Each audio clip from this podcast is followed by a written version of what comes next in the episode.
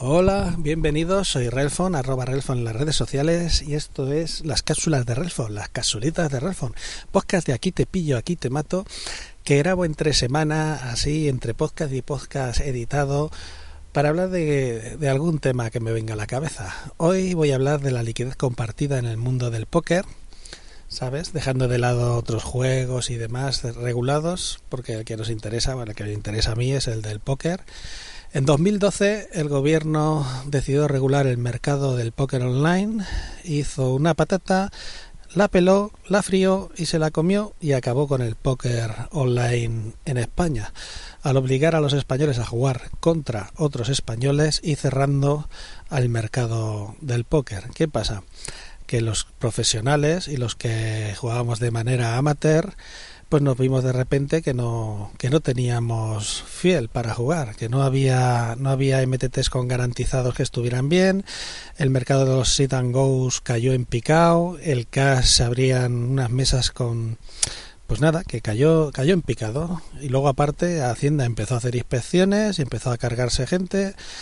Total, que la mitad se fue fuera de España y un tercio de los que quedábamos dejamos de jugar y el resto pues ahí estaba ahí mal, mal jugando y, peleándose por los restos que quedaban de, del póker español.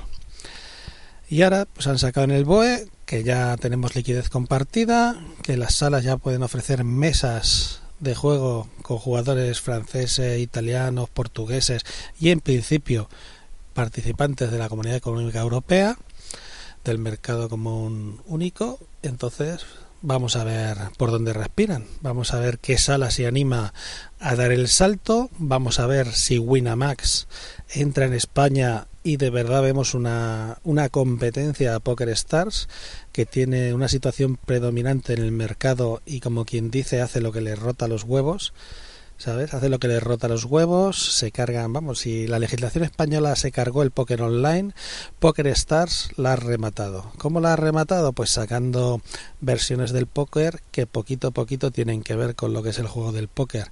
Y dentro de, de poco dice que iban a sacar una en la que, vamos, te iban a...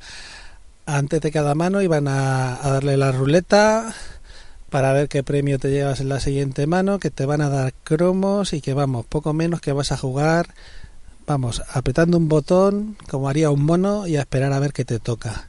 Y a olvidarte de lo que tiene este juego del póker de, de estrategia y de, y de saber jugar. Entonces nada, yo permanezco ahí a la espera de ver qué es lo que pasa, a ver si de verdad empiezan a ofrecer un mercado compartido y, a ver si de verdad se puede volver a las mesas. Y nada, hasta aquí esta capsulita en la que he hablado un poco de cómo está la situación del póker en España, muerta total. Y hablo del póker online, no del póker en vivo, que, el póker en vivo pues sería, sería otro tema a tratar. Pues nada, gracias por estar ahí y, y nos vemos en la siguiente cápsula de Relfon.